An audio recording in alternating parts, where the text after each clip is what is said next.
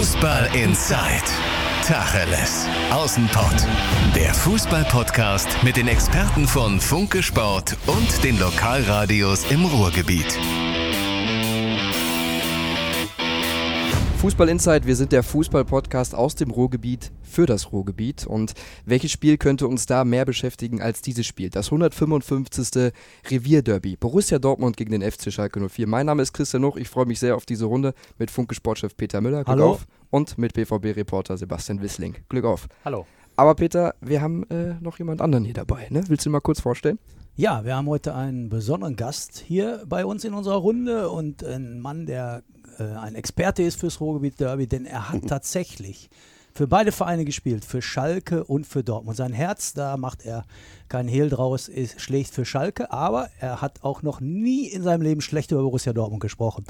Deshalb freuen wir uns ganz riesig, einen Mann hier zu haben, den man früher den Flankengott aus dem Kohlenpott nannte und so einen Titel, den kriegt man im Ruhrgebiet nicht geschenkt, den muss man sich verdienen. Herzlich willkommen, Rüdiger Abramczyk, genannt Abi. Ja, danke schön, Peter. Vielen Dank, dass du dich hier bereit erklärt hast, Ja. unseren Fragen dich auszuliefern, unserer Runde.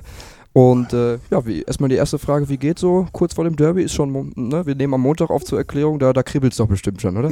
Ja, also vor so einem Derby kribbelt jetzt immer, es ist ja ganz klar, schon die ganze Woche. Und äh, äh, man muss natürlich auch sagen, ähm, wir waren natürlich gestern auch alle ein bisschen enttäuscht gewesen, äh, dass äh, wir natürlich da in Hoffenheim nichts geholt haben. Wir haben sehr gut gespielt, aber unterm Schnitt gesehen nachher war es so gewesen, dass wir da doch mit 2-0 verloren haben und das ist äh, eigentlich äh, nicht erwartend gewesen für mich. Also das war schon eine Geschichte gewesen, wo ich sage, da hätten wir klar gewinnen müssen. Also ich muss sagen, ich habe mich ein bisschen gewundert. Ich bin ja da auch in den sozialen Netzwerken unterwegs und habe gelesen die Kommentare. Viele Schalke-Fans äh, waren zufrieden, weil sie äh, gesagt haben, Mensch, da hat sich spielerisch so viel verbessert und wir haben noch 70 Minuten guten Fußball gesehen und das wird schon. Und diese Haltung verstehe ich ehrlich gesagt nicht. Ich finde, das waren drei verschenkte Punkte. Natürlich braucht Schalke Geduld. Natürlich muss David Wagner Geduld haben beim, äh, beim Neuaufbau dieser Mannschaft. Aber ich finde, man muss das schon dusselig nennen dürfen, wenn man in den 20, letzten 20 Minuten äh, die Möglichkeit eines Sieges da außer Hand gibt und sich von der Heimmannschaft auskontern lässt. Und wenn ich ehrlich bin, so richtig zwingend, bis auf die Chance vielleicht von Alessandro Schöpf in der ersten Halbzeit, war es ja dann auch nicht. Also es war, sah gut Nein, aus. nein, chancenmäßig zwingend. war es, war es äh, nicht so gut für Schalke, da muss man auch sagen. Aber man äh, muss auch mal äh, dann zufrieden sein mit einem Punkt, finde ich, wenn man äh, gut gespielt hat. Dann muss man also sehen, in den letzten 20 Minuten das Spiel irgendwie noch über die Zeit zu bringen und äh, sich da nicht noch zwei Tore einfangen. Also das ist, äh, das war nicht so gut gewesen, muss ich ganz ehrlich sagen. Es, hat ja auch, es gab ja auch gar keinen Grund, äh, weiterhin nach vorne zu spielen. Das war früher in Dortmund bei Branko Cebec auch wenn wir gespielt haben und wir haben die letzten zehn Minuten, es stand 0-0, dann hat er hochgeguckt, gepfiffen und dann hat er sein Zeichen gemacht. Ja, Da musste gut sein, mal mit Ende, Schluss, wir machen eh kein Tor mehr. äh, heutzutage ist es noch ein bisschen anders, in den 80er Jahren war es so gewesen. Heutzutage spielt man natürlich noch fünf Minuten länger. Also früher 90 Minuten, meistens wurden noch früher abgepfiffen. und äh, deswegen äh, glaube ich einfach, ähm, dass man da äh, sich darauf konzentrieren muss, wenn es eben nicht geht. Man sieht ja, man kann ja ein Spiel lesen, man, man sieht ja, läuft oder läuft es nicht. Es lief gut, aber wenn es keine Tore passieren, dann muss man eben sagen, Ende, Schluss, wir nehmen einen Punkt mit. Sebastian, dann ganz umgekehrte Vorzeichen auf einmal wieder bei Borussia Dortmund. 1 zu 0 gewonnen gegen Borussia Mönchengladbach. Arbeitssieg hat Lucien Favre am Ende gesagt. Und auf einmal steht Dortmund wieder vor Schalke in der Tabelle und alles ist gut, oder?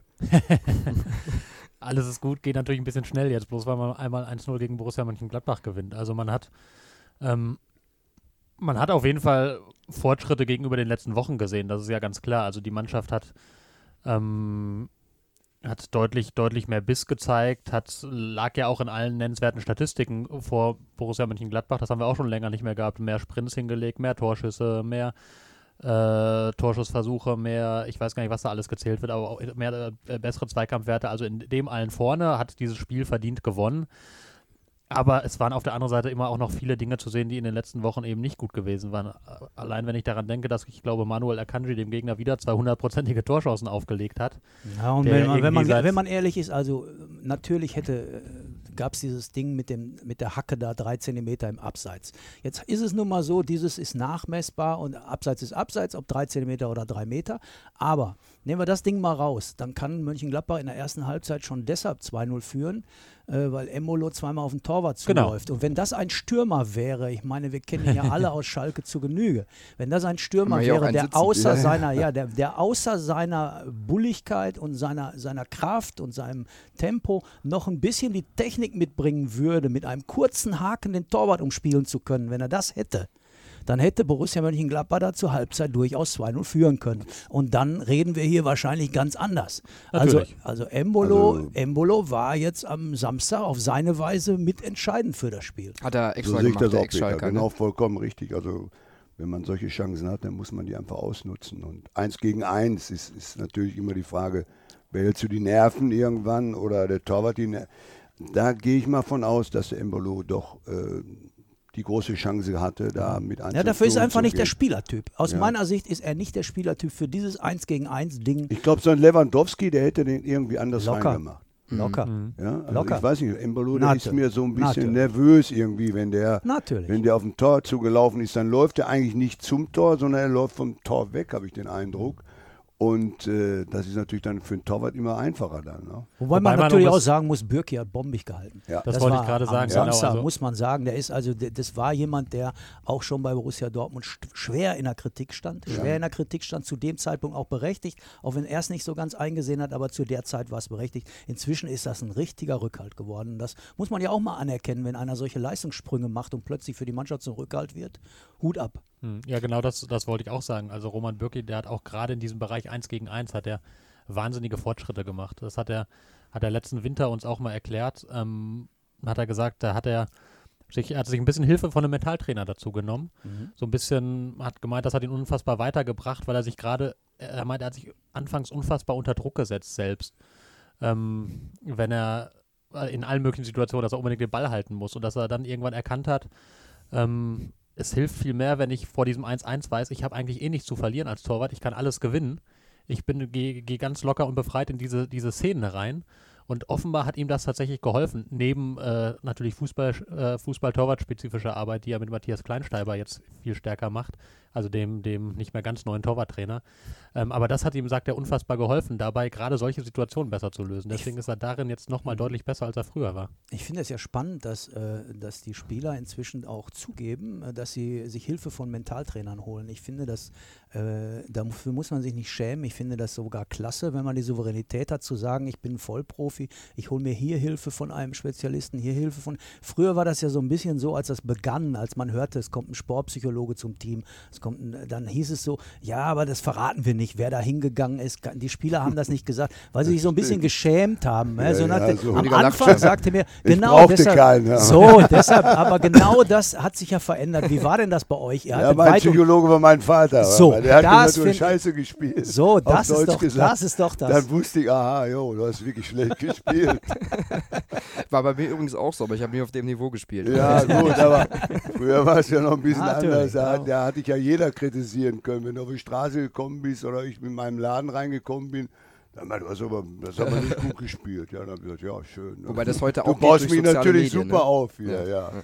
Soziale aber Medien sind gut, da ja das ist mal schon anders. richtig, also wenn man diese Leute zur Verfügung hat, gerade im heutigen äh, Geschäft, äh, da ist der Druck ja auch ganz anders, also ganz klar und dann sollte man das auch äh, in Anspruch nehmen, gerade für einen Torwart, der, der ja nun auch eine, eine Position spielt, wenn der einen Fehler macht, ist er der Dummkopf des Spiels und äh, äh, da, das ist schon richtig. Also das Haben die ich eigentlich klasse. mehr Druck als, als ihr früher heute? Äh, die Mannschaften? Ja, ihr Einzelspieler. Hat ein einzelner Spieler mehr Versagensängste vielleicht, weil er heute noch ganz anders in der Öffentlichkeit steht? Jedes Spiel wird inzwischen live übertragen. Früher war, kamen drei Zusammenfassungen samstags in der Ja. Sportschau und Also ansonsten sagen wir saßen- mal, äh, äh, medienmäßig ja, sicherlich. Ja, Äh, da wird man natürlich durchschaukelt, irgendwie so richtig hier rechts und links. Jeder Ja. guckt, was du machst. Ja. Ja, bohrst du dir in der Nase im Spiel, sagen, so ist denn mit dem los? Ja. Genau, Früher genau. war der Klaus Wichtel, der musste zur Toilette, ist dann irgendwo, weil er nicht weglaufen konnte, ist dann am Pfosten gelaufen, hat da irgendwann ein bisschen hingepinkelt, auf Deutsch gesagt. Das kannst du natürlich heute nicht mehr machen. ja, das wäre mal eine Geschichte. Jetzt ja, das ist aber so, Peter, das ist ja so. Und das, das kannst du heute ja nicht mehr machen, weil die Medien, die, die, die machen ja alles, die sehen ja alles. Früher, äh, wenn du gestanden hast, dann äh, hat dich einer angeguckt, dann hast du mit dem Ellbogen ins Gesicht gekriegt und wusstest gar nicht woher. Heutzutage würde das nicht mehr passieren, weil die Kameras, die sind überall und einerseits ist es ein Vorteil, andererseits ist es ein Nachteil, würde ich sagen, heutzutage, weil der Druck schon äh, größer ist, äh, nur gute Leistungen zu bringen. Heutzutage musst du gute Leistungen bringen. Früher konnte man sich so in die Mannschaft noch so ein bisschen verstecken, mal wenn man keinen guten Tag hatte. Mhm. Das hat man nur gemerkt, wenn man in der Halbzeit reinkam. Dass man untereinander, dann wurde, dann wurde gesprochen, wir sagen mal, wenn du keine Lust hast, dann gehst du raus. Wir wollen hier Prämien verdienen. ja, also das, die Geschichten gibt es ja auch, aber ich glaube, wenn man über Geld redet, dann äh, haben die Jungs da sicherlich heute äh, weniger Probleme. Ne? Ja, du wärst heute mit dem, was du konntest, ein, ein Multimillionär im heutigen Fußball. Äh, wenn man das sich das mal überlegt, gibt, es, gibt es sowas, wenn du, zu, wenn du drauf guckst und sagst, sagst du, bist du manchmal so ein bisschen neidisch und sagst, ich würde gerne lieber in der heutigen Zeit spielen? Oder bist du mit dem zufrieden, was ihr hattet? Weil ich habe kürzlich mal mit den beiden Kremers Jungs gesprochen und die haben beide gesagt, äh, ich würde gerne, wir würden gerne unter den heutigen Verhältnissen mal auf so, in so einer Arena, auf so einem Rasen spielen, mit diesen Bedingungen. Ja. Aber von dem, was wir hatten, bereuen wir nichts, denn mit den Leuten, mit denen wir damals zusammengespielt haben, sind wir bis heute noch befreundet. Das stimmt. Also, das würdest du auch so sagen. Ja, also äh, spielen, ich glaube, äh, sage ich mal, so Typen wie Erwin Kremers oder ich oder Libuda oder wie sie auch alle heißen, äh, ich glaube, wir hätten es heute leichter. Das ist interessant, weil, warum? Ja, weil die ganze Verteidigung, die haben sich alle so ein bisschen verschoben. Die gibt es gar nicht mehr die, quasi. Ja, die gibt so, es gibt nicht mehr Gesehen so. bei Bochum. Es, ja, es, ja, es gibt nicht mehr so viele äh, gute Verteidiger. Es gibt Verteidiger, die aber meiner Ansicht nach heutzutage viel nach vorne laufen, die viel für die Mannschaft machen, aber in der Defensive viel zu schwach sind. Mhm. Und das war ja früher bei uns so der Fall gewesen, äh, wenn du einen hattest, der jetzt, sag ich mal, von der Abwehr nicht so gut war, dann warst du auch einen guten Tag gehabt und dann bist du auch vorbeilaufen. Ich glaube, dass es für uns heute äh, einfacher wäre, weil die Verteidiger meiner Ansicht nach nicht mehr so ein gutes Abwehrverhalten haben wie früher. Also mhm. so sehe ich das mhm. und deswegen glaube ich auch, was der Erwin oder Helmut damit meinte, dass man heute viel einfacher spielen könnte. Mhm. Heute sind die Spieler viel weiter weg. Früher hast du den quasi jedes Mal so am Ohr gehabt. Ja, und dann musstest du dich auch irgendwie bewegen, um den Ball zu kriegen. Heute hast du mehr Zeit. Du kannst den Ball annehmen, wenn ich, wenn ich heutzutage sehe, wie viel, wie viel man rechts an oder links anspielen kann, man hat Zeit. Man kann noch gucken, man kann wieder zurückspielen, man kann ins Mittelfeld spielen. Aber es gibt aber natürlich aber dann wieder daran, Peter. Räume besetzt sind. Ja, aber es gibt das, dann wieder aber dieses mh. 1 gegen 1, meine ich. Ja, genau. Ja, das macht mhm. ja dann wieder keiner. Mhm. Und das war ja früher, hieß es ja, also vorbei und rein damit. Das ist früher ist ja. viele Jahre lang nicht ausgebildet worden, der 1 gegen 1 Spieler. Und ja. jetzt wird er wieder gefragt. Jetzt plötzlich heißt es, wir brauchen mehr Leute wie Leroy Sané. Und noch vor einem Jahr war der angeblich nicht gut genug, zur Weltmeisterschaft fahren ja. zu können. Also jetzt hat man erkannt, nach dieser Weltmeisterschaft hat man beim DFB erkannt, genau diesen Spielertypen, auch Gnabry, der mal einen Zweikampf an der Außenlinie gewinnt und dann auf die Grundlinie geht. Also da hat sich also ja ein bisschen was. Man hat das ja auch bei Bayern irgendwann mal gesehen. Pep Guardiola, Pep Guardiola. Der, der, hat mit seiner Spielart eigentlich, meiner Ansicht nach, ich sehe diese Spieler überhaupt nicht gerne. Also ich kriege Kopfschmerzen. Ich mache aus mhm. und hau ab. Also wirklich, ich kriege Kopfschmerzen, wenn ich sehe, am 16er wird nochmal zurückgespielt und nochmal quer und nochmal. Wenn ich irgendwo ganz nah am Tor bin, ja, dann äh, schieße ich. Ja. Das ist genau das, genau das Gleiche, wenn ich jetzt mit einer Frau tanzen gehe und ich finde die gut ja, und äh, geh mal weiter weg von der. Ja, ist ja eigentlich schwachsinnig. Ne? Großartig. Ne? Oder? Sag so, also so ja, kann man das aber, auch sehen. Aber es war, es war ja so eine Zeit lang so eine Ansage, auch in der Guardiola-Zeit, ähm, wenn ich flanke, besteht ja eine 50% Chance für den Abwehrspieler. Also muss man versuchen, den Ball weiter in den eigenen reinzuhalten und den am besten über die Torlinie zu tragen. Bei euch war ja Flanken, sagen wir mal, das war ja, das war ja eine hohe Kunst. Ja, es gab Libuda, es gab Abramczyk danach. In der Mitte hattet ihr einen Abnehmer, den Klaus Fischer, wie keinen zweiten. Sagen wir mal, äh, das war doch, das kann man doch trainieren, dass die Flanke auch ankommt, sage ich jetzt mal. Also das ist doch, es ist doch so, dass es eigentlich doch ein probates Mittel ist, eine Flanke in den Strafraum zu schlagen. Man sieht es zu selten, oder? Ja, also heute. Vielleicht äh, macht man das auch zu wenig im Training. Ich, ich, ich gehe jetzt nicht oft gucken aber äh, ich glaube einfach, dass das, das Training einer Flanke muss man tagtäglich üben, meiner Ansicht mhm. nach. Ja, das, das muss irgendwie. Ich bin ja auch keiner, wo ich sage, ich bin jetzt ein Abwehrspieler und Kopf nicht. Mhm. Ja, also die müssen ja genauso. Der Rolf Rüssmann ist früher im Kopfballpendel gegangen, bis er Kopfschmerzen hatte. Ja, aber der hat auch jeden Ball weggeköpft. Das muss man so sehen. Oder Manny Buchsmüller, mit dem ich ja in Dortmund auch zusammengespielt habe. Mit dem haben wir das gleiche gemacht wie mit dem Klaus. Nur der Manni war ein anderer Typ. Der Manni konnte nicht so gut köpfen. Aber Manni war auch ein Schlitzohr, den konnte es irgendwie immer anders anspielen. Aber solche Situationen haben wir immer wieder äh, trainiert und immer wieder spielgerecht trainiert. Ich, keine je- heutzutage macht ja jeder Trainer was anderes. Äh, jeder äh, will Pass spielen. Man spielt einen Ball im Raum rein, wo gar keiner steht und dann sagen sie, super, und jetzt alle hinlassen und hinlaufen und pressen.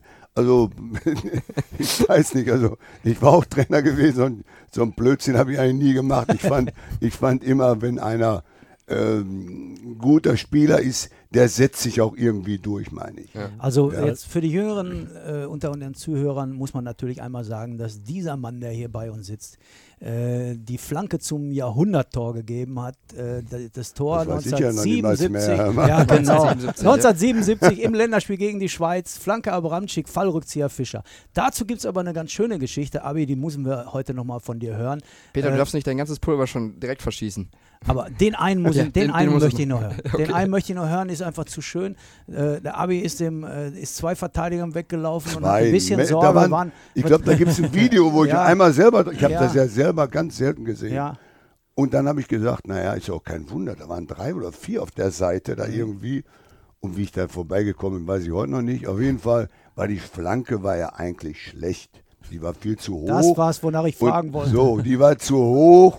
Und dann habe ich noch so nachgeguckt, habe ich gesagt, naja, Fischer, viel Glück. Ja, und dann, äh, dann, dann hat er das Ding da mit dem Fallrückzieher gemacht. Und da habe ich auch erstmal im Moment gedacht, was hat der denn jetzt gemacht? Ja. Trotzdem, dass wir das eigentlich mal so ab und zu geübt haben, weil der Klaus das gerne gemacht hat. Aber an dem, an dem Spieltag und dann beim Länderspiel, und da habe ich nur gedacht, was ist das denn, was macht der denn? Und dann klappte das noch. Also ich muss ganz ehrlich sagen, ich war selber überrascht. Aber keine Sorge, Christian, äh, das Pool ist noch nicht verschossen. Wir Ja, haben noch, wir haben mir. noch na, Das- mach dir keine das- Sorgen, das- wir das haben noch ein paar. Anekdoten. Ja. Ich bin beim, beim Abi, den, den kenne ich schon drei Tage, der, oder zwei waren es vorhin, ne? jetzt sind es schon Ja. drei. Ja. Äh, wir heute heute mitgezählt, heute Ja. mitgezählt. Also jedenfalls ist es so, dass ich da sehr wohl ein bisschen von seiner Karriere weiß, da hätte ich noch ein paar Stichworte drauf, wenn du ein paar brauchst. Ich dachte, du wolltest schon so im Mach dir mal Nein, keine nein, Sorge, nein, mach dir nein, keine nein. Sorge, wir haben noch einen. Rüdiger, wenn, wenn wir dich da haben, du hast für beide Mannschaften gespielt, sprechen wir auch gleich nochmal so ein bisschen über die Vergangenheit. Lass uns doch mal bei der Aktualität bleiben. Wie siehst du im Moment die Lage bei Borussia Dortmund und auch beim FC Schalke 04? Also die Lage bei Dortmund finde ich persönlich super. Die haben meiner Ansicht nach super eingekauft. Äh, wichtig ist einfach jetzt mal eine Truppe zu finden, ja, die wirklich auch mal, sag mal, drei, vier Spiele durchspielt, ohne Verletzungen jetzt. Das, leider ist es bei Dortmund äh, meistens so, dass der eine oder andere sich verletzt. Aber ich glaube, dass die noch nicht so richtig die Truppe gefunden haben, ja, mit Hazard, dann spielt Derma, dann spielt. Also das ist irgendwie, glaube ich, dass das noch nicht so 100% passt. Deswegen haben die so ein Auf und Ab ein bisschen. Und äh, ich glaube, wenn, wenn Lefebvre das reinkriegen sollte, dass er wirklich den Stamm hat und nur auswechselt, wenn einer mal schlecht spielt, dann glaube ich, dass äh, Borussia Dortmund äh, eine ganz große Rolle hier in der Bundesliga spielt. Ist du das hast denn ja schon- möglich? Du hast das Stichwort Favre gerade gesagt. Das ist, der hat es ja in den letzten Wochen ein bisschen schwer gehabt in der Öffentlichkeit, auch ein bisschen viel Kritik, auch unter den Dortmund-Fans, weil man ihm so ein bisschen abspricht, äh, sagen wir mal, dass er zu wenig Feuer zeigt. Am Wochenende war es anders, da hat er sich auch mal aufgeregt an der Seite. Plötzlich stand er sogar in der Coachingzone von Marco Rose. Wollte ich gerade sagen, zweimal Ja, da sogar, war ne? er also auf einmal, da hat er dann auch mal Emotionen gezeigt, aber normalerweise gehört das nicht so zu seinem Wesen. Äh, also jetzt mal provokativ gefragt, ganz provokativ gefragt, ist er eigentlich vielleicht der falsche Trainer für Borussia Dortmund im Ruhrpott? Das kann ich nicht beurteilen, das weiß ich nicht. So gut kenne ich ihn nicht. Ich weiß nur, wenn man, ich, ich glaube, dass, dass man, wenn man so eine Mannschaft wie Borussia Dortmund hat, und das müsste der Michael Zorc ja eigentlich wissen, weil der Michael mit dem mal wieder zusammengespielt in Dortmund und wir haben unter Branko Cebic gespielt. Wenn wir da verloren hatten, dann hat er in der Mitte, in Mitte des Busses zugemacht und wir mussten an ihm vorbei. Und da hätte, wenn du den sein Gesicht gesehen hättest, da wusstest du genau, boah, morgen früh gibt's Stoff. Also da kannst du immer abwarten. Also da kamen wir schon alle äh, früh ins Bett. Ich bin auch gar nicht mehr rausgegangen. Normalerweise bin ich samstags gerne mal rausgegangen. Aber wenn wir verloren haben, bin ich direkt nach Hause gefahren, weil ich wusste, morgen früh gibt's Zunder. Ja, also der hatte auch immer so Fußballschuhe hingestellt und Turnschuhe. Und wenn wir morgens dann da in der Kabine saßen, Weil der Manni Buchsmeier war ja Kapitän und dann kam er rein und guckte schon so komisch. Und da haben wir schon alle so einen Kopf runter gemacht. Dann haben wir immer gesagt, Manni, frag ihn mal, was wir anziehen müssen. Und dann hat der Manni gesagt, Trainer, was ziehen wir an? Hat er gesagt, was ist los? Du fragst mich, was wir anziehen? Gestern haben wir Fußballschuhe angehabt und das funktionierte überhaupt nicht. Heute Turnschuhe an. So, und dann wussten wir, oh, Turnschuhe, da gab es Lavka. Also ich will damit sagen, dass so ein, ein schärferer Trainer, ich, ich kenne Lefebvre nicht, muss ich ganz, ich weiß nicht, wie der Mhm. privat ist, aber so, wenn man ihn sieht, dass er ruhig ist und, und, und, vielleicht, was du gerade gesagt hast, Peter, vielleicht wäre ein Trainer äh, so ein Typ wie Magath oder so, der auch so ein bisschen mehr rausholen will aus der Truppe. Ist ja eine gute Mannschaft, die ist ja super zusammengestellt von Michael Zorc, das muss man ja wirklich sagen. Ja, ich finde auch, ich habe zu, zu Saisonbeginn habe ich auch gesagt, irgendwie der äh, Druck nicht richtig Einkäufe. da, weißt, Ja, der ja, Druck ja. ist nicht da. Dieses Gewinnen wollen ist nicht meine Ansicht manchmal da. Mhm. Die fallen irgendwo manchmal dann wieder so in ihren alten Trab rein und dann ist gut. Bei den Aber ist das nicht 2-2-Spielen auch- war das, ne? Ist das, ist das nicht auch, auch eine, etwas, was teilweise aus den Spielern selbst kommen muss?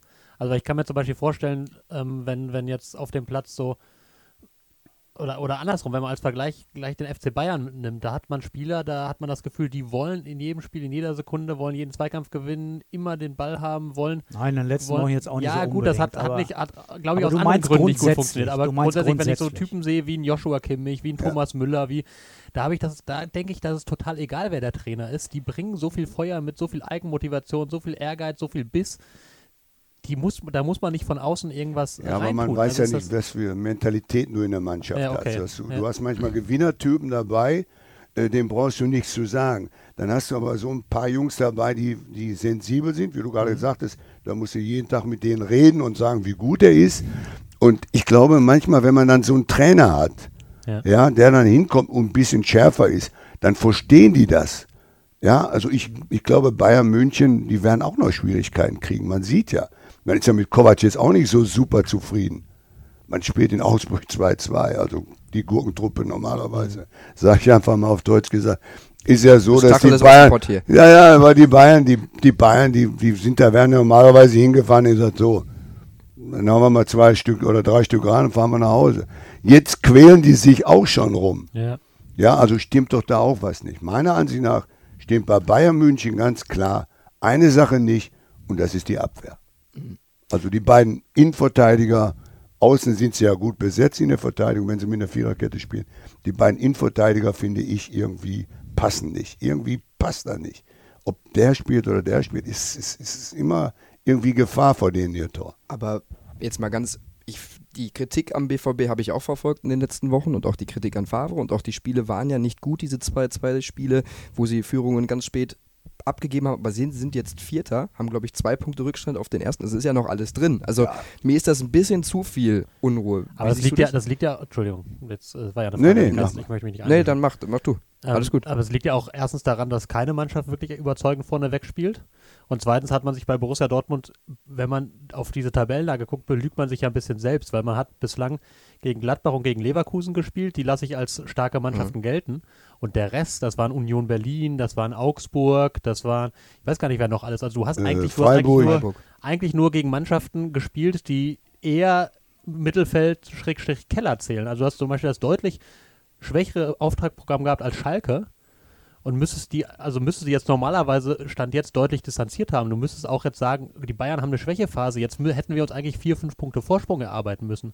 Stattdessen hängst du in diesem Pulk drin und die ganzen, jetzt kommen ja erst die ganzen Spiele, Ja, eben. Da wo sie- man du sagt, siehst ach ja, du meine Güte. Aber du siehst ja, Bayern München verliert zu Hause gegen Hoffenheim.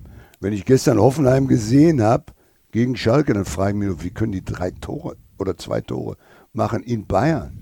Also wenn wir jetzt auf, wenn wir jetzt aufs Derby gucken, glaube ich ja, dass Dortmund mehr zu verlieren hat als Schalke, glaubst du auch? Weil ah, Dortmund sich eigentlich jetzt nicht mehr leisten kann, weitere Punkte zu verschenken.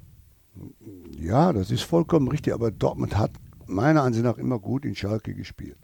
Also da geht es, glaube ich, nicht, wer gut spielt oder wer schlecht spielt, sondern da geht es einfach von der Mentalität her, wer jetzt ein bisschen aggressiver zur Sache geht. Meine, meine Meinung. Und ich glaube, ähm, also ich würde mir ja am liebsten äh, wünschen, dass Schalke gewinnt, aber ich kann, ich glaube es eigentlich nicht so. Ich, ich gehe wieder, ich tendiere wieder zu dem Unentschieden. Naja, wir das hat also auch nichts damit zu tun, ja, dass ja. ich jetzt Ja, ja. hier Ja, ja. Äh, unbedingt äh, in Schalke oder in Dortmund mal gespielt habe, sondern ich glaube einfach von beiden Mannschaften her, die werden sich bekämpfen. Das ist also, ich glaube nicht, dass Dortmund da hinkommen kann nach Schalke zu uns im Fahr, dass die da anfangen jetzt Fußball zu spielen. Du musst einfach bei so einem Derby aggressiv sein.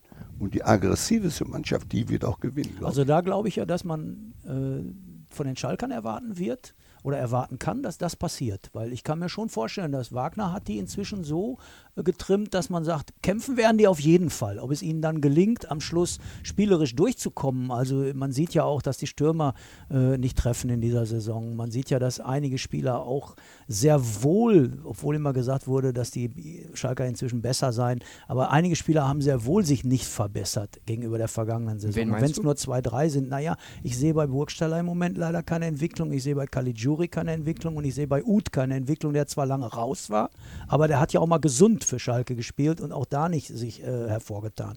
Also so ein paar Spieler sind dabei, wo ich mir mal wünschen würde, äh, da würde mal ein bisschen was passieren und wenn das nicht passiert, dann müsste der Trainer vielleicht auch mal andere Spieler ranlassen. Ich bin ein großer Freund von dem jungen Kututsch oder diesen Junge aus Gelsenkirchen, der will, Ich der auch. tut, der macht. Da habe ich eine große Freude. Aber ich habe aber auch hohen Respekt vor diesem Trainer.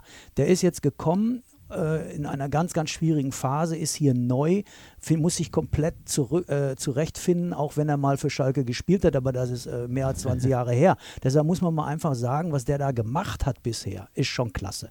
Jochen Schneider hat ihm ein Team hinter dem Team aufgestellt, wo den Spielern auch mal geholfen wird, wenn sie Schwierigkeiten haben. Also glaube ich erstmal, dass der Wagner weiß, was er tut. Wenn der den Kutucu nur langsam aufbaut und ihn nicht so oft bringt und trotzdem sagt, der Burgsteller muss eine Chance haben und noch eine und noch eine. Ich verstehe es jetzt nicht, aber ich respektiere es, weil ich glaube, dass der Wagner das ja nicht fahrlässig tut, sondern der denkt sich was dabei und der sieht die Spieler jeden Tag im Training, ich nicht. Du hast recht. Trotzdem bin ich der Meinung, wenn man in äh, Leipzig gewinnt, das ist so eine alte Regel, dann lasse ich die Mannschaft wieder spielen. Never change a winning team. So, genau. Und dann ist es auf einmal so, dass er dann auf einmal wechselt. Das ist für mich, das verstehe ich nicht. Dass er bis jetzt super Arbeit macht, das muss man einfach sagen. Die Arbeit ist toll, die er macht. Und äh, man darf nicht vergessen, wir waren im letzten Jahr, war es so gewesen, dass wir ab der 70. Minute, meiner Ansicht nach, fast alle Spiele danach verloren haben oder eingebrochen sind, weil wir körperlich nicht fit waren. Wir sind bei Wagner, das muss man wirklich sagen, körperlich fit und dadurch sieht die ganze Sache natürlich auch anders aus, weil die 90 Minuten gegenhalten können jetzt. Das war vorher nicht bei Tedesco. Das war 70. Minute, da ist ein Pushner, der hat sich dann in der Arme hier in den Seiten gegriffen, da wusste sie, der war platt. Eigentlich hätte sie ihn runterholen können. Das siehst du jetzt nicht mehr. Die, die laufen alle weit über 90 Minuten. Und das finde ich eigentlich schon mal ein, ein Riesenvorteil, was er da gemacht hat. Sehe ich auch so. Und wie kann man das zu früher vielleicht vergleichen in Sachen Identifikation im Derby? Also das wäre jetzt eine Frage, die mich noch beschäftigen würde, die auch immer wieder aufkommt. Ihr habt äh, gerade schon darüber gesprochen, über die vergangene Zeit. Da waren dann auch Spieler wie, wie, wie du auf dem Platz, die wirklich aus Gelsenkirchen, Erle gekommen sind. Davon gibt es. Erle, ganz wichtig. Ja, ist ganz wichtig. War das damals schon Gelsenkirchen? Jetzt wollen wir nicht äh, dem schönen Erle zu nahe kommen. Nein, nein, du, die Erler, die sind sauer, da darfst du da nicht mehr reinfahren. Aber diese, diese Spieler sind doch heute nicht mehr so auf dem Platz. Oder das könnt ihr besser beurteilen als ich. Ja. Gibt es noch Identifikation so wirklich? Ja, ich glaube schon. Also ich glaube, das hat also nichts damit zu tun, dass, dass da die großen Wechsel heutzutage sind. Ich glaube schon, dass es, es ist ja auch nicht so, dass, das ist ja nicht so, dass einer, wenn einer wechselt zu einem anderen Verein hin, dass er sagt, also ich will es schlecht spielen. Also diese Geschichte glaube ich auch nicht. Ja, und ich, ich mag nur nicht, wenn einer da so auf die Brust haut ja, und äh, ah, hier mein Schalke und nächste Woche wieder verkauft. Also ich will weg. So ungefähr. Die, die, die Typen mag ich nicht. Also ich glaube ja, dass man Schalker nicht unbedingt wird, indem man in Gelsenkirchen geboren wurde und dann da Fußball spielt, sondern Schalker wirst du mit dem Herzen. Du kannst also sagen, ich nehme jetzt mal ein Beispiel aus den vergangenen Jahren. Der Klaas-Jan Hünteler ist ein richtiger Schalker geworden. Raoul auch. Ebbe Ja. Sand, naja, Raoul Ja, ist eine Kau war ein kurzer Ja. Zeitraum. Ja. Ja, das war ein kurzer Zeitraum. Der, der hat gelebt von seiner herausragenden Klasse, die hätte der überall so gezeigt.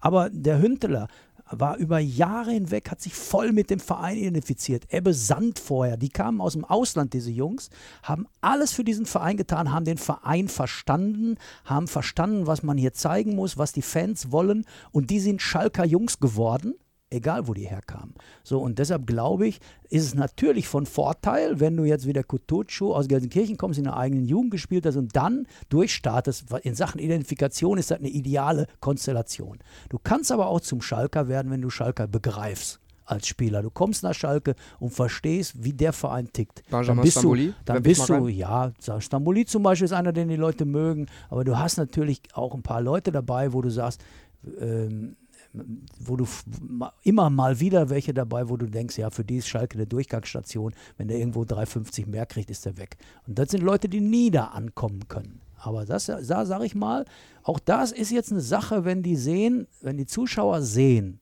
das ist ja im Ruhrpott in Schalke und Dortmund gleich.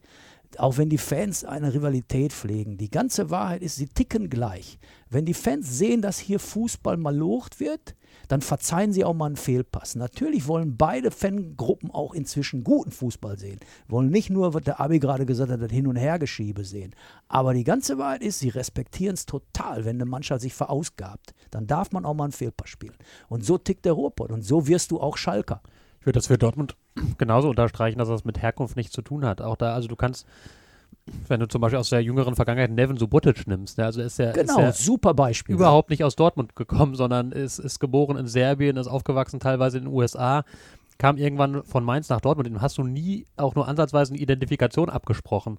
Aktuell, wenn du hingehst, Lukas Piszczek in dieser Mannschaft, Ja. der ist natürlich jetzt eine seit Jahren dabei überragende Identifikationsfigur, stammt aus Polen. Selbst ein Thomas Delaney, der, der recht neu dabei ist, da würdest du nie sagen, dem mangelt es irgendwie an Identifikation oder Einsatz für den Verein. Das ist einfach eine Typenfrage und weniger eine Herkunftsfrage. Und da ist der Deswegen- Fan im Ruhrpott ja echt dankbar. Das heißt, ich glaube, wenn der Fan im Ruhrpott sieht, dass eine Mannschaft was tut, dann ist er, verschenkt er auch sein Herz an diese Spieler.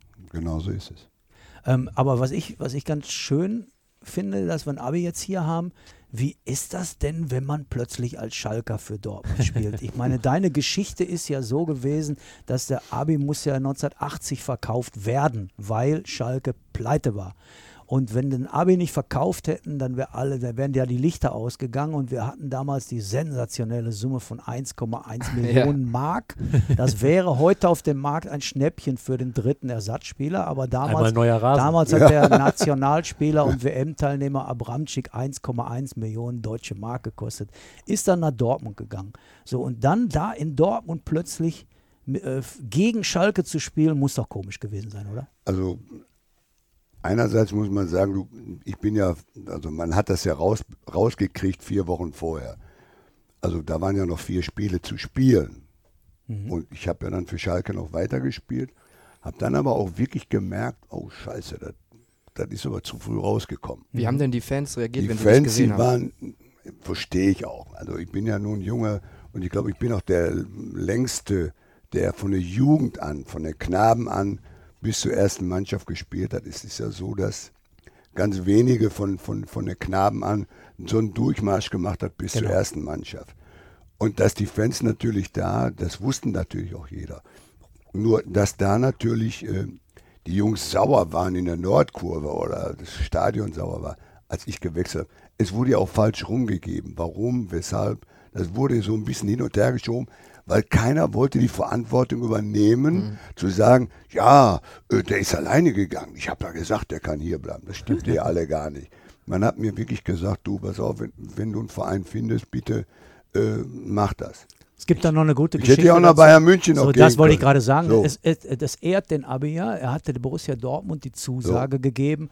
Und Ah, nur per Handschlag, Peter. Per Handschlag die Dr. Zusage Raubert. noch nicht unterschrieben, damals mit dem jungen Präsidenten Dr. Rauer Genau. und in dessen erster Amtsperiode. Und dann ist was passiert, Abi? Danach Ja. kam, als, nachdem du den Handschlag gegeben hast, haben die Bayern angerufen, richtig? Also so um 12 Uhr hat Uli Hoeneß angerufen. Dann sagte er mir, Mensch, Abi, ich habe gehört, du willst nach Dortmund. Da sage ich, ja, du, ich bin schon mit denen so ganz klar. Nee, komm zu uns. Wir schicken dir morgen Oh. Privatjet und dann kommst du zu uns, wir verhandeln mit dir. Da sage ich, Uli, du, ich habe dem aber schon meine Hand drauf gegeben. Ich habe noch nicht unterschrieben, aber normalerweise bin ich nicht ein Typ, wenn ich das nicht getan hätte, dann hätten wir uns sicherlich nochmal getroffen. Aber ich sagte, der Dr. Rauberler und ich, wir haben uns die Hand drauf gegeben, dass ich morgen einen Vertrag da unterschreibe und es ist auch so gekommen. Ich habe dem Uli dann abgesagt und gesagt, nee, ich mache das nicht. Ich habe meine Hand drauf gegeben und äh, das war für mich dann klar. Das ist natürlich auch etwas, was im Ruhrpott äh, äh, sehr registriert wird, wo ein Wort noch zählt. Wo ich glaube, Peter, ob das heute noch möglich wäre bei anderen Spielern, weil heutzutage ist es, äh, heutzutage geht ja um viel Geld. Ja. Ja, also. Na gut, ihr habt jetzt damals auch nicht für Eierkohle Nein, gespielt. haben wir auch nicht. Aber, äh, aber Eierkohle. Eierkohle. auch nicht schlecht. Ist das wieder so etwas, was die jungen Leute Ja. nicht kennen? Oder ist das das ist was, was Das für ist- junge Leute, die kennen Da nicht. siehst du, der Peter, der kennt Ja, den aber meine Spruch Oma noch. muss sie um ja. neuen Keller schippen. Ja, also, Wunderbar. ja, aber also jetzt habt ihr mich rausgebracht, ich habe die Frage Nein, nein. vergessen. Also ja, ich wollte erzählen, dass der Abi ja dann etwas erlebt hat, was man als, äh, was man als Schalker Junge nicht so ganz gerne tut. Der hat dann mit Borussia Dortmund im Parkstadion gespielt, ein Derby gespielt und schießt zwei Tore für Dortmund zum Sieg gegen Schalke. Aua. Und dann musste der zu Das seinen. Eltern nach Ja, Erle. genau. Also mein Vater, Und der wie saß. bist du da empfangen worden? Also mein, mein Vater ist ganz verrückter Schalker. Also der hat mir das schon übergenommen, als ich nach Dortmund gegangen bin. Und ähm, ich bin dann also zu meinen Eltern abends hingefahren, also nachdem wir gespielt hatten. Und mein Vater saß dann auf der Couch und, und äh, kam ich dann rein und sagte, hallo, hallo. Spricht gar nicht mehr. ich denke, was ist denn mit dem los? Ne? Ich so, was ist los? Ne? Ja, sag mal, du hast doch einen Vogel. Ich sag, wie, wie du hast einen Vogel? Ja, sag mal, du kannst uns doch hier nicht abschieben. Das ist eine Unverschämtheit. Du bist doch ein Schalker Junge. Ich sag, Vater, du hast ja recht. Aber ich konnte gar nicht daneben schießen, habe ich gesagt. Aber, Das war schon aber fast. hätte er sich gewünscht, du Ja, hättest ich daneben hätte noch schießen daneben sollen. schießen sollen. Ich sag, wir waren nur einen halben Meter vor der Linie. Ich sag, die, die hätten mich totgeschlagen, überall. Also, tut mir leid. Aber mein Vater, der hatte da gar kein, Res- also gar kein äh, Verständnis. Verständnis dafür, dass ich gegen seinen Verein oder Großartig. unseren Verein zwei Tore gemacht habe. Und manche Fans auch nicht. Ich glaube, es gibt mal eine Geschichte, da bist du ähm, nach dem Training auf dem Parkplatz gelaufen und wurdest mit Bier Nee, überschüttet. das war beim Spiel. Das, Beim Spiel. Äh, das war so gewesen, dass ich ähm, immer, wir mussten ja immer zum anderen Platz rüber. Mhm. Wir durften uns ja nicht im Stadion warm machen. Wir sind dann immer am, am großen Tor bei uns, am Marathontor vorbei, auf den Nebenplatz. Mhm. So, und da sind wir dann vorbei und dann beim ersten Mal bin ich vorbei, da haben sie mich beschüttet oben. Also ich super nach Bier gerochen. Also als wenn ich aus der Kneipe kam, so ungefähr. Vorm Und- Spiel schon. Ja, ja, vor dem Spiel und dann äh, war ganz gut. Und dann habe ich mir gedacht, naja, komm Mensch, vielleicht kannst du mal irgendeinen fragen, wenn einer dabei ist. Und dann stand dieser Pfarrer Dom, der ja äh, ein lieber Kerl ist, aber da muss ich sagen, da war ich ein bisschen sauer auf ihn, weil ich gesagt habe, Pfarrer Dom, können Sie nicht mitkommen? Äh, Ich wollte da zum Platz, dass Sie mich nicht wieder beschütten. Und dann sagt er, nein, nein, nein, da musst du selber durch. Und darüber war ich jahrelang empört über den Pfarrer Dom. Deswegen bin ich, wenn ich den gesehen habe, bin ich den aus dem Wege gegangen, weil sonst hätte ich mich fürchterlich aufgeregt, weil ich gesagt habe, normalerweise du als Pfarrer musst doch, musst doch Menschen unterstützen, auch wenn er, auch, auch wenn er nach Dortmund gegangen ist. Also ich hat er hab- es als Charakterbildung gesehen. Ich kann, äh, ich kann Vom mich Pfarrer ja, ich habe Fotos von diesem Derby gesehen, als der Abi zwei, äh, zwei Tore geschossen hat. Da war ich erschrocken. Das Parkstadion war halb leer. Und da habe ich gedacht, das kann nicht wahr sein. Ich habe dann die Zahl der Zuschauer gelesen. Ich kann mich nicht mehr erinnern, ist jetzt ein paar Jahre her, aber es waren so irgendwie 30, 35.000. Das Parkstadion war halb leer bei einem Derby.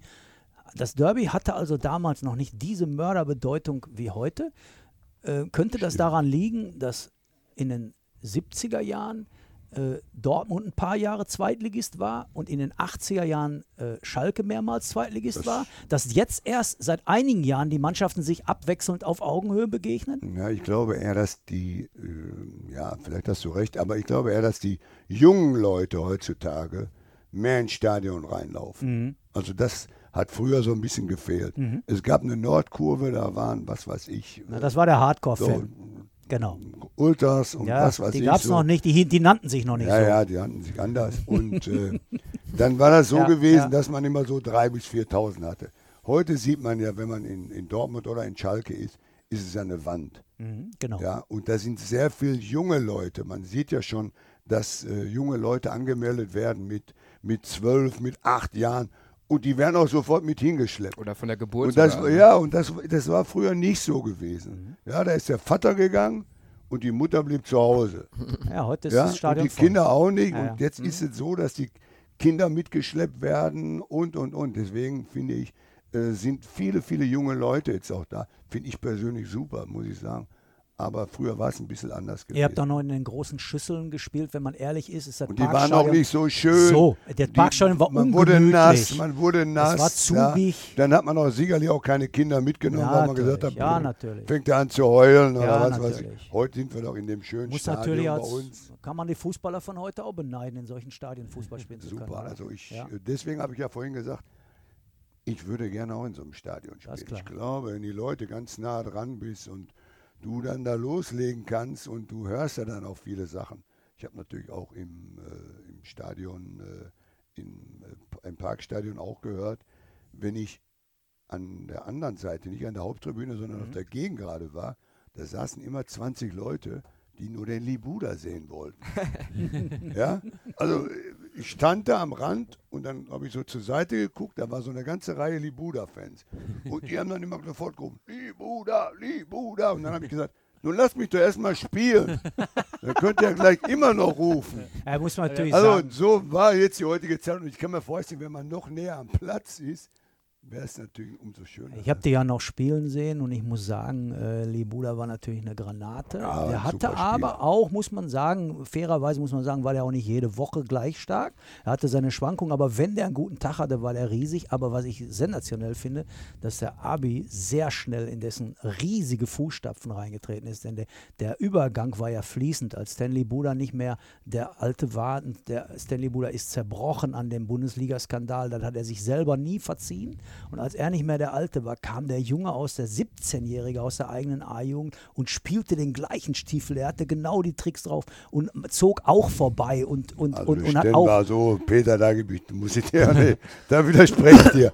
Also der Sten, der hatte Dinger gemacht, die ja, die Dribblings, die Dribblings Die- ja, vielleicht, aber ja. ein, in Sachen Flanken warst du, Ja, hast du okay. dem nicht nachgestanden. Nein, das nicht. Und, und auch da wieder hatte Schalke wieder einen jungen Nationalspieler. Also diese Fußstapfen, sagen wir mal, Hut ab davor, dass du da äh, direkt reingetreten bist und dich da nicht gescheut Es war hast. auch nicht so einfach. Ja.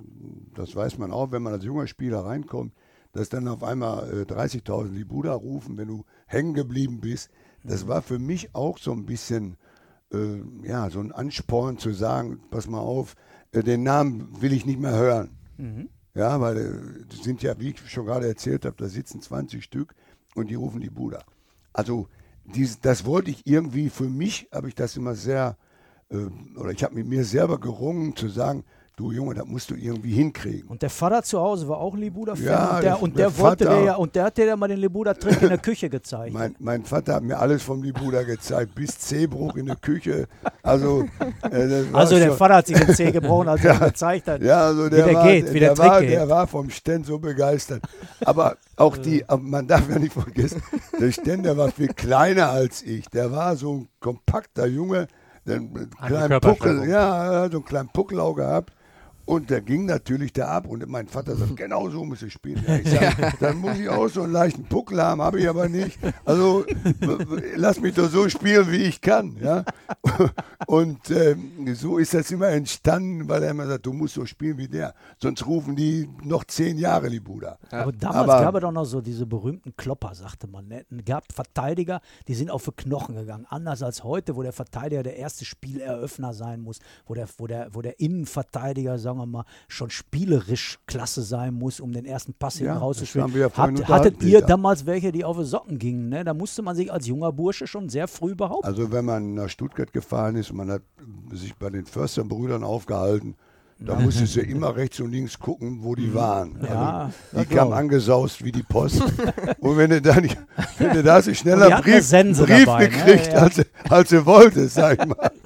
Also die waren beide schon ein bisschen, äh, die waren also schon gut geladen, die Jungs.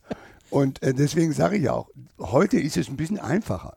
Mhm. Du, da sind so verkappte Mittelfeldspieler oder, oder, weil sie dann irgendwo auf der linken Seite einen guten äh, spielen lassen. Ich sag mal, von Martin Max, der Junge, der ein super Spieler.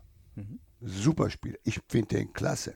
Ich habe aber immer gesagt, er muss an seine Defensive. Du meinst den Philipp Max, den Philipp ja, Max. der Sohn vom, ja, von Martin. Der, Mhm. Martin, ja, genau. der muss okay. ein bisschen an seiner Defensive arbeiten. Das hat er jetzt mittlerweile auch gemacht. Mhm. Ich glaube, dass das einer für mich als Verteidiger einer der besten Verteidiger werden kann, Mhm. den es äh, in Deutschland gibt. Nur er muss raus aus dem Verein, er muss in einem besseren Verein spielen. Ich glaube, dass da, äh, wenn der in Dortmund und in Schalke, weiß ich nicht, also ich glaube schon, dass da so eine Position, der so gut flanken kann, Mhm. der flankt richtig gut, der Junge, das muss man sagen. Und ich weiß, von was ich rede. Das ist äh, sensationell. Vielleicht muss der noch nicht mal als Verteidiger spielen, vielleicht muss der nur ein vor eine Station weitergehen. Also in, auf der linken Seite ins Mittelfeld. Ich glaube, dass das einer der größten Flanker in, in der Bundesliga werden kann. Ja, über den hat man in Dortmund tatsächlich mal nachgedacht, den zu holen. Das scheiterte dann unter anderem daran, dass man zur Überzeugung gekommen ist, dass er eben defensiv nicht stark genug ist. Dass man schon, man hatte schon genügend Außenverteidiger, die offensiv richtig gut sind und defensiv nicht so und dachte, so einen braucht man nicht auch noch. Ja, wo er natürlich, jetzt, wenn ich, wenn ich so die letzte Zeit beobachtet habe, hat er sein, sein äh, Defensive doch, äh, hat er sehr viel äh, dazugelernt. Aber wie gesagt, ich glaube, der Jogi Löw hatte ihn ja auch mal auf dem Schirm gehabt. Mhm. Und ja, also ich hätte ihn auf jeden Fall mal mitgenommen und hätte ihn mal spielen lassen. Aber ich, ich wundere mich, dass er äh, da in Augsburg nicht äh, wegkommt. Hm. Also das ist. Rüdiger, wenn wir einen Gast haben bei Fußball Ja. Insight, dann äh, haben wir uns immer was für den überlegt, so eine kleine Schnellfragerunde. Und ich Ja. äh, würde bei dir sagen, wir machen jetzt eine, so als kleinen Übergang Ja. für unseren nächsten Teil und am Ende auch nochmal einen. Wir wollen da auch immer so ein bisschen den Gast persönlich kennenlernen. Also ich gebe jetzt quasi einen Satz vor und du beendest den dann. Aha. Möglichst kurz, möglichst äh, intuitiv auch. mein schönster Derby-Moment. Oh, jetzt ist das das schönste Derby. Also das weiß ich jetzt wirklich nicht. Kann ich nicht drauf, also kann ich nicht drauf antworten. Die zwei Tore gegen, gegen Schalke waren schon mal nicht. Nein, das war, auch, das war, nein, das auf keinen Fall. Ja. Also, nein. Vielleicht war es der schlimmste Derby-Moment? also für mich ja, in dem Sinne ja, weil äh, das wollte ich so nicht. Felddienst Arena oder Signal Iduna Park? Felddienst. Parkstadion oder Westfalenstadion? Äh, Westfalenstadion. Klaus Fischer oder Manny Burgsmüller? Zwei sehr gute Spieler, aber besser Klaus. Oh, also auch festgelegt. Okay, und dann auch äh, die, die letzte für, für die erste Runde, Schalke oder Dortmund? Schalke. Ich bin Schalker Junge und bleibe ein Schalker Junge. Ich bin, wie ich schon vorhin gesagt habe, von den Knaben an. Und äh, das hat also die Situation mit äh, Dortmund, das, war eine ganz andere gewesen. Ich wollte es nicht, aber es ist so gekommen und ich kann mir ja nicht selber den Kopf dafür abreißen. Trotzdem muss ich sagen, ich, in, in der Zeit, wo ich in Dortmund war, ich habe eine schöne Zeit gehabt, habe super Mitspieler gehabt, die Mannschaft war gut, der Vorstand war gut mit Dr. Raubal. Also es war alles klasse, es passte irgendwo, sonst wäre ich da auch nicht hingegangen. Und du hast sogar eine bessere Trefferquote als auf Schalke gehabt in der Zeit, ne? Du hast Ja, da weil, 30 der, Dinger gemacht weil der Klaus Spielen. Fischer mich nach rechts hingejagt hat. und ich ja eigentlich mit rechts und links auch schießen kann. Ja, wäre heute, da könnte man schön von rechts nach innen ziehen. Und mit Das machen ja viele, viele da- Jungs. Ja, Viele Jungs machen das ja. war, damals noch nicht so, war damals noch nicht so gern gesehen von den Außenspielern. ne? Ja, auch vor allen Dingen von den Mittelstürmern. Ja, die wollten das gar nicht Ja. haben, weil es wurde ja irgendwie enger und äh, dann Da hatte man war schön die Situation für die auch schlechter. Ne? Wenn wir es auf das aktuelle Spiel schauen, es ist ein Top-Spiel, das müssen wir so sagen. Vierter gegen den siebten jetzt Schalke. Gestern die große Chance verpasst, zum zweiten Mal hintereinander die Tabellenführung zu übernehmen, seit 2010. Dass wir das mal hier sagen in der Runde, äh, verwundert mich immer wieder aufs Neue. Was glaubst du, wird es für ein Spiel? Du hast gerade schon angesprochen, die Mentalität wird eine Sache. Da hatten wir ja auch riesige Diskussionen drüber. Aber was muss oder was wird auch den Ausschlag geben?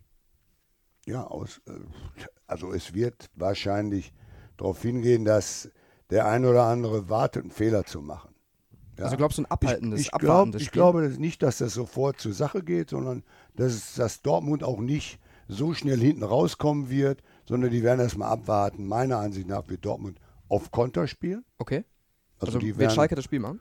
Schalke, die probieren oder müssen das Spiel ja machen. Wir sind zu Hause. Wann, wann, wann willst du, ob das jetzt Dortmund oder Bayern ist oder äh, was weiß ich. Du musst ja irgendwie nach vorne kommen, um ein Tor zu machen. Also glaube ich schon, dass wir äh, mehr nach vorne spielen werden. Wir müssen nur aufpassen, dass wir nicht zu viel vom Stürmer zum Mittelfeld und zur Abwehr zu groß auseinander sind. Wenn die Räume dann passieren, wo Dortmund mit ihren schnellen Leuten abgehen können. Das ist ein Problem. Aber normalerweise ist es so, dass man, wenn, wenn, er, wenn er das gut hinstellt hinten, dann glaube ich schon, dass da äh, Schalke schon ein bisschen mehr Druck auf Dortmund machen wird. Also meine These ist, dass Schalke nur eine Chance hat, dieses Derby zu gewinnen, wenn wirklich die ganze Mannschaft an dem Tag funktioniert. Und zwar, wenn man sich gegenseitig hilft, diese Räume eng macht. Ja, Denn ja individuell vorhin gesagt, behaupte Peter. ich nach wie vor, ist Dortmund so stark besetzt, dass der Favorit in diesem Spiel für mich Borussia Dortmund heißt. Ja, auf sicher. Was aber nichts heißen muss, weil du ja, du hast recht zu Recht gesagt, Schalke hat ein Heimspiel und und und. Schalke hat eine willige Mannschaft. Aber ich glaube, an dem Tag muss alles passen. Denn ich glaube, individuell besser besetzt ist Borussia Dortmund. Und wenn Schalke Fehler macht, hat Dortmund dafür ein paar Spieler, die die ausnutzen können. Richtig. Also nach vorne hingesehen schon. Ja, das, Das muss man einfach das sagen. Also, da sind schon ein paar Da haben die schon Riesenqualitäten, also bessere Qualitäten. Vielleicht das, also ich würde von Dortmund den einen oder anderen auch gerne bei uns sehen. So ist das. Und äh, wie gesagt, da habe ich ja vorhin schon mal gesagt, die Dortmunder, die haben Riesenqualitäten eingekauft. Sie haben sehr gezielt eingekauft und äh, dann nachher noch mit Hummels noch hinten drin, weil sie gemerkt haben, da fehlt doch noch einer, ja, der, der das ganze Schiff mal hinten festhält. Äh, das war natürlich äh, eine große Nummer gewesen, das muss man einfach sagen. Wir haben ja im Endeffekt eigentlich nur einen eingekauft, einen Verteidiger eingekauft und mehr eigentlich nicht. Und ja, wir, wir schöpfen aus dem, was wir da haben. Selbe Situation wie damals bei deinem Verkauf. Vielleicht nicht ganz so extrem, aber äh, auch kein Geld in der Kasse gewesen. Das muss man ja so sagen. Ja, es, es wurde viel Geld ausgegeben, ja, und äh, man hat es mit den Händen rausgeschmissen. Man hat es wahrscheinlich ähm, ja, nicht die richtigen Spieler geholt. Oder vielleicht waren sie auch nicht auf dem Markt.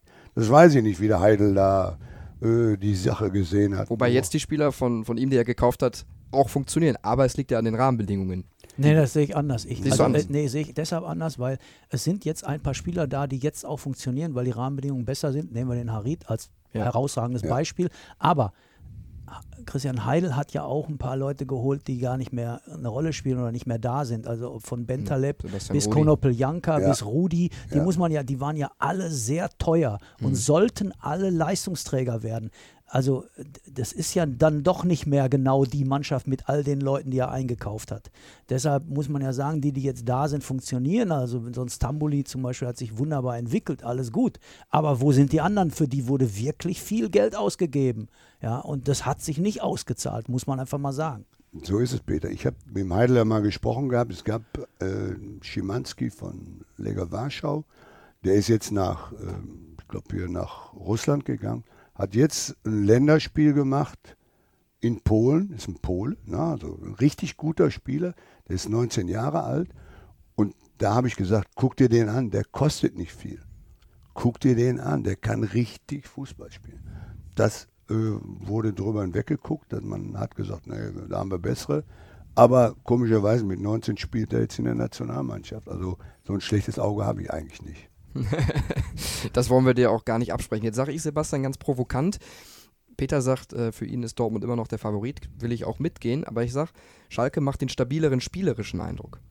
Ich weiß nicht, ob spielerisch das richtige Wort ist, aber so, ähm, Schalke macht auf jeden Fall den kompakteren Eindruck. Dortmund ist, wirkt immer in, dieser Saison in vielen Spielen irgendwie anfällig. Also es ist ganz schwer, da den Finger drauf zu legen, woran es genau liegt. Aber wenn, wenn du siehst, gegen wen die alles Tore kassieren und auf welche Art und Weise die Tore kassieren, dann wirkt das Ganze immer noch so ein bisschen labil. Du weißt nicht so genau, wo es hingeht. Also es kann an einem guten Tag wenn die einigermaßen gut drauf sind, dann können die mit dieser Mannschaft jeden Gegner unfassbar aus dem Stadion fegen und das kann durchaus natürlich auch gegen Schalke passieren.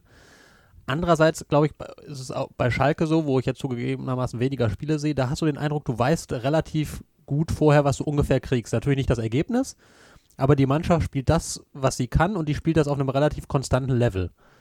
Und bei Dortmund sind diese Ausschläge unfassbar groß. Also das und das Aber ich glaube auch, weißt du warum? Weil das, warum? Die Dortmunder können sich äh, nicht ändern im Spiel. Das heißt, die Mhm. spielen nach vorne hin und spielen nach vorne. Egal auf Biegen und Brechen, ob die 2-0 führen oder nicht. Und diese Defensive, was ich ja vorhin gesagt habe, zu sagen, Jungs, wir führen jetzt mal 2-0. Ja, äh, diese Mentalität der Stürmer, die nach vorne zu laufen und dann auf einmal irgendwie Löcher entstehen. Äh, Du hast ja zwei gute Mittelfeldspieler davor. Der eine war mal verletzt. Also ich meine von der Sechserposition. Ja, eine war. Die, der eine war verletzt, der andere hat mal gespielt. Aber ich finde irgendwie, trotzdem ging es zu viel nach vorne hin. Du, wenn du 2-0 führst, musst du auch mal dich zurückfahren lassen und auch mal kommen lassen und dann ihre, ihre Konterchancen ausführen. Das war ja in Frankfurt auch so. Ja, wobei ein bisschen, bisschen war das Problem auch in diesen Spielen, dass, dass die Mannschaft dann du hattest das Gefühl, die weiß nicht so richtig, was sie will. Also gerade also zum Beispiel gegen, gegen Freiburg, auch gegen Frankfurt teilweise, wenn man wenigstens konsequent nach vorne richtig gespielt hätte aufs nächste Tor. Aber auch das nicht. Also es war irgendwie, es war kein konsequentes, nach, und, und es war kein konsequentes nicht, nach vorne spielen, es war auch kein richtiges Verteidigen, sondern es war, man war auf einmal in diesen Spielen sehr, sehr passiv und so ein bisschen, dafür werfe ich jetzt auch ins Phrasenschwein, wie das Kaninchen vor der Schlange. Also dass, uh, der dass ist die Mannschaft hart, auf einmal, ja, gib lieber einen aus. das, das mache ich gleich. Wir gehen nochmal in die Teeküche. nee, aber also, dass, dass ähm, die Mannschaft wirklich äh, so ein bisschen, du, du merkst, da kroch diese Angst in die Köpfe, schon wieder eine Führung zu verspielen. Und dann sind die nicht mehr, also du kannst ja verteidigen, ist ja total okay, aber dann musst du, du musst trotzdem noch auf den Gegner draufgehen und unter Druck setzen. Und die haben sich passiv um den eigenen Strafraum versammelt, haben irgendwie versucht zu verteidigen. Lucien Favre hat noch einen Verteidiger und noch einen eingewechselt. Am Ende standen sechs oder sieben Verteidiger auf dem Platz. Das kennt man von Dortmund ja so auch nicht. Aber es hat die Aggressivität gefehlt, sondern es war wirklich so ein bisschen Angsthasenfußball, muss man wirklich sagen. Und da, da wäre es mir tatsächlich lieber gewesen, man hätte tatsächlich noch radikal aufs nächste Tor gespielt, hätte das ja vielleicht auch sogar noch gemacht, alles wäre gut gewesen. Aber es war so ein nicht Fisch, nicht Fleisch, nichts Halbes, nichts Ganzes. Und du wusstest, also die Mannschaft wusste, glaube ich, selber nicht so genau, was sie tun soll. Aber vielleicht fehlt ein ist bisschen. Ist denn auch vielleicht einer nicht dabei? Ich meine, man muss ja sagen, wenn Hummels nicht dabei ist, äh, haben die ja hinten auch schon ein bisschen Probleme. Natürlich. Ich finde vom Hummels eigentlich, wenn er spielt, muss er der Chef sein hinten. Mhm. Also er muss dann Absolut. schon mal Absolut. sagen, Dafür hat man ihn geholt. So, hör mal, passt mal auf, so läuft die Kiste. Wir kriegen hier keinen mehr rein. Ja, ich finde, da, da kommt zu wenig von dem. Der ist so ruhig, der ist nicht, er müsste eigentlich der aggressivste sein hinten. Das ist ein Nationalspieler, er müsste alle wach machen. Ehemaliger da. Nationalspieler, muss man fairerweise sagen. Warten wir mal ab. Glaubst du wirklich? Ja, aber du, wenn sich noch drei Mann verletzen, dann steht der Yogi da und bohrt sich ins Ohr und sagt, scheiße, hätte ich das mal lieber nicht gesagt. Ja, also, oder getan. Denkt es, kann, es, kann, es kann alles möglich sein. Im Fußball ist alles möglich. Ja, die Verletzung von Niklas Süle, die kann Ja, auch mal einiges Eben, durcheinander sag werden. ich doch. Ne, Wen also- haben wir denn da bisher jetzt? Zar, Ginter? Rüdiger, Rüdiger? Ja. Ja, aber der eine oder andere spielt nicht, ist auch verletzt. Also, und wenn Hummels durchspielen sollte in Dortmund und verletzt, äh, keine Verletzung hat. Ja, wenn wir dir glauben, dann wird das Ja, also der, Zeit so kommen. der Yogi, der ist nie, also, also ich muss ganz ehrlich sagen, so blöd ist der Yogi auch nicht. Und es ist ja auch nicht so schlimm, mal zurückzurudern. Zu sagen, pff, meine Güte, ich habe einen Fehler gemacht. Ich habe hab mich jetzt darauf eingelassen, zu sagen, die spielen nicht mehr bei mir. Also wir hatten jetzt ähm, kürzlich den Oliver Bierhoff zu Gast zu einem Leserabend und der Oliver Bierhoff wollte auf diese Frage nicht antworten, hat aber den meiner Meinung nach etwas verräterischen Satz gesagt, im Fußball gibt es doch gar keine Endgültigkeit. Damit So hat er angedeutet, dass es ja theoretisch, ne, wenigstens theoretisch möglich ist, seine Entscheidung auch mal rückgängig Ja, zu machen. gesagt, wir, haben ihm, wir haben ihm keine Blumen überreicht, es gab kein Abschiedsspiel. so, und das Gleiche hat der, das Gleiche hat der Yogi Löw auch schon gesagt. Ja. ja, auch da bei uns im Interview hat er gesagt, äh, endgültig das Wort würde ich im Fußball nicht benutzen. Er hat jetzt mal den Spielern gesagt, dass man auf sie verzichten will. Und das will er auch durchziehen. Das will er tatsächlich durchziehen. Aber am Schluss wird er pragmatisch entscheiden vor einer Europameisterschaft, wer sind die besten Verteidiger. Und wenn die anderen bis dahin nicht besser sind als Hummels, wird er einen Ja, holen. okay. Wird er Es ihn geht ja holen. nur um Verletzungen, Er wird Peter. ihn zurückholen. er, er wird Er die, wird ihn zurückholen, wenn ich, ich wenn persönlich sehe es es Ja, genauso. ja, ja. ich Ja, würde ja. nie sagen, du, ihr kommt nicht mehr rein. Ja, ja. Also das ist äh, ganz schlimm. Ich glaube, das haben viele andere Trainer auch schon gemacht. Die gesagt haben, wie, die Engländer, die haben auch gesagt, ah, nix, wir machen jetzt nur noch auf jung. Auf einmal haben sie gemerkt, oh, das läuft doch nicht so. Ratsch haben sie wieder zurückgerudert.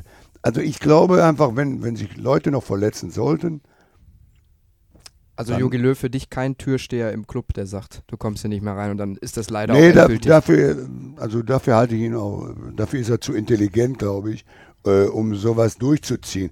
Das, ist ja nur durchziehen. Das ist ja dann im Endeffekt zu sagen, ich ziehe jetzt meine Sache durch, egal was passiert. der eigene Stolz. Das ist doch Blödsinn. Mhm. Ich mache das, was eben für alle richtig ist.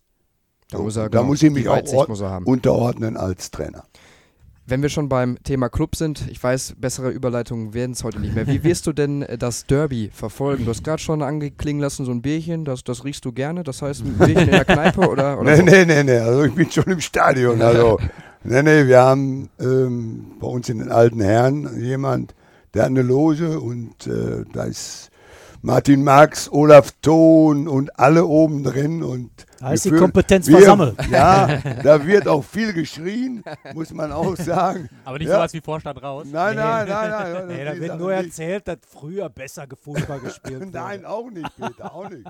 Es wird einfach erzählt oben und auch mal rumgeschrien, warum machst du dies nicht oder machst du das. Aber ich glaube, Wir äh, das ist so eine, ja, das ist so eine, so eine, so eine Kombo da oben, die aber auch, glaube ich, äh, weiß, wie es läuft. Also Dafür sind zu viele Nationalspieler da wer, wer sitzt alles da? Du hast du schon angesprochen. Also Martin. Max ist da, Olaf Thon ist da, dann bin ich da, dann war der Klaus Fischer war schon mal da, die beiden Kremmer-Zwillinge sind schon mal oben. Also da gibt es große Da Diskussionen. kommt schon mal ein bisschen Schalker Prominenz zusammen, muss nee, man ja auch mal sagen. Auch unterschiedliche Meinungen. Ja. Und das ist ja auch, gut. Das macht ja ne? auch Spaß. Gibt es da auch mal Wiedersehen mit Reinhard Raubal vor so einem Spiel? Oder? Äh, wenn ich einen Doc sehe, Doc habe ich äh, letztes Mal gesehen, wo habe ich ihn gesehen? Da war auf der Beerdigung äh, vom äh, Assauer. Äh, mit dem Doc habe ich immer ein gutes Verhältnis. Also wenn er Geburtstag hat, dann rufe ich ihn an und gratuliere. Also ich, ich, ich mag ihn. Ich finde auch, als er weg war, ist Dortmund abgestürzt ohne Ende, weil der Kopf in der Mannschaft hat da gefehlt.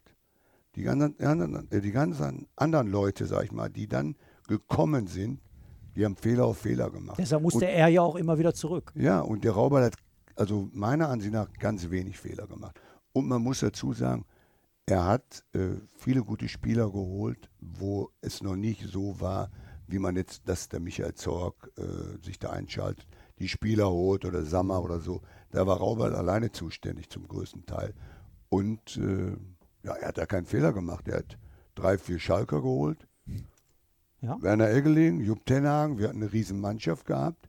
Ja, ich glaube einfach, ich bin davon heute noch überzeugt, dass wir mit Branko Cevic, als sie ihn rausgeschmissen haben, auf Deutsch gesagt, ähm, da habe ich mal zum Robert irgendwann mal gesagt gehabt, wenn Cevic geblieben wäre, hätten wir eine gute Chance gehabt, die Meisterschaft zu holen. Da muss man natürlich den Jüngeren wieder kurz erklären. Tenhagen und Eggeling waren damals Bochumer Ja, Helden. ja. Und Borussia Dortmund hatte dann Anfang der 80er Jahre tatsächlich eine Ruhrgebietsauswahl da stehen, denn da war auch noch der Essener Junge Manni Burgsmüller Genau. dabei und die Schalker Rösmann Abramczyk, Uli Bitja, nicht zu vergessen. Also da waren schon, das Da war schon, da war Borussia Dortmund hatte eine Der Bitter kam Ruhrgebietsauswahl. später. Dörmann, später. Achim Wach, das sind alles Jungs, Richtig. Mit denen ich der A-Jugend Ja, zusammengespielt Schalker habe. A-Jugend war ja deutscher Meister und Also Mitte wir der haben 70er. Genau. Drei, genau. vier. Jürgen Sobirei kam noch Genau, dazu. genau. Also wir haben, glaube ich, fünf Leute gehabt. Da hat der äh, Robert sicherlich keinen Fehler gemacht. Aber wie gesagt, äh, wir hätten mehr erreicht, glaube ich, wenn wir äh, einen Cevic da gehabt hätten und nicht äh, Kali Feldkamp. Schön.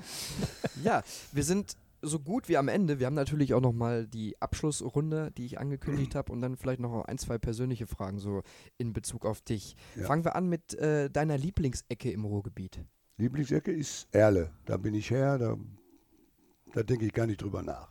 Wo da genau? Kranger Also Straße ich bin auf irgendwo, der oder? Krankenhausstraße, also bei uns im Erle, ich bin nicht ganz weit von Erle 08, am Fußballplatz groß geworden und ich bin Erler, ich, ich, ich fahre nicht gerne über die Brücke, das heißt nach Gelsenkirchen rüber.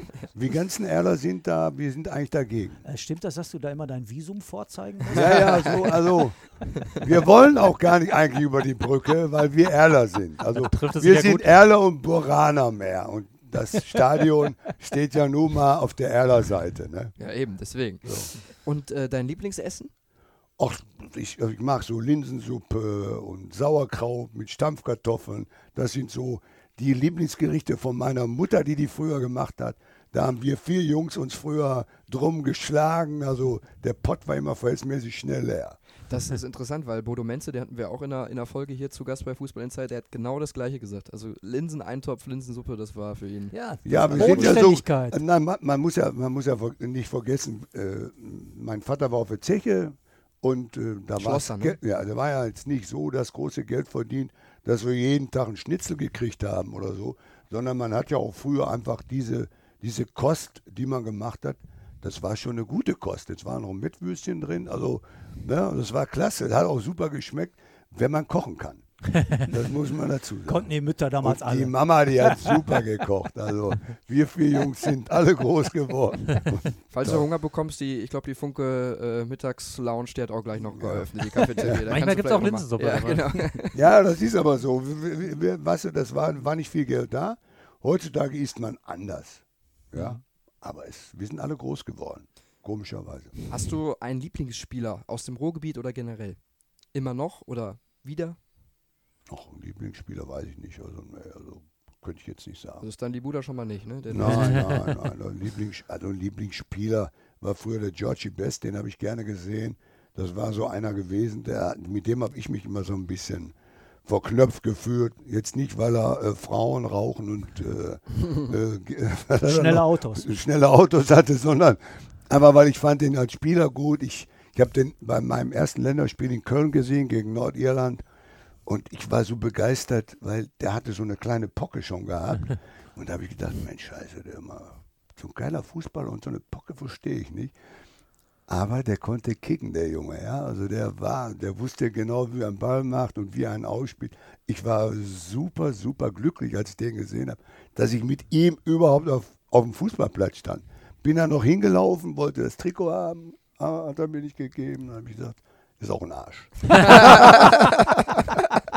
Dann war vorbei damit. Okay, deswegen kein Lieblingsspieler mehr. Nein, Die Frage, die geht jetzt dann an die gesamte Runde. Wer gewinnt am Samstag? Dortmund oder Schalke? Fangen wir bei dir an, ich, Rüdiger. ich, ich, ich habe, also wie gesagt, einen Unentschieden tippe ich.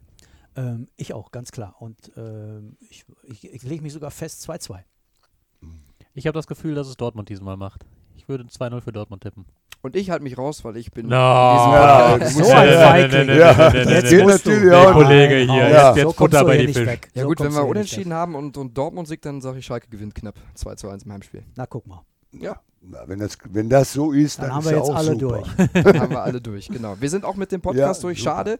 Äh, ich glaube, das hätten wir noch äh, zwei Stunden so weitermachen können. Ich glaube, es wäre die ganze Zeit nicht langweilig geworden. Mir hat sehr viel Spaß gemacht. Vielen Dank an Peter Müller, Funke Sportchef, für deinen Besuch. Vielen Dank, Rüdiger Abramczyk, Ja. für deinen Besuch. Hat mich Danke. sehr gefreut im Podcast. Und natürlich auch vielen Dank an Sebastian Wessling, Funke Sportreporter über Borussia Dortmund. Alles klar, ich hoffe, euch hat es auch Spaß gemacht. Super. Wunderbar. Vielen Christian, Dank euch. Äh, Wir kommen fürs noch mal Zuhören. wieder. Ja, kommst du mal wieder Ja, nach dem Derby, sehr gerne. freut Für eine mich. Linsensuppe. Das ja, freut mich. wenn, wenn du eine da Dann hast, haben wir gerne. Ich mache eine, ich mache eine. Stell Du machst eine, ja. Aber dann nicht du, sondern deine Mama muss Oder das so, machen. okay. Ja. So. Euch, wie gesagt, vielen Gut. Dank fürs Zuhören. Viel Spaß auch mit unseren anderen Folgen. Könnt ihr gerne reinhören, auch in die Folge mit Oliver Bierhoff.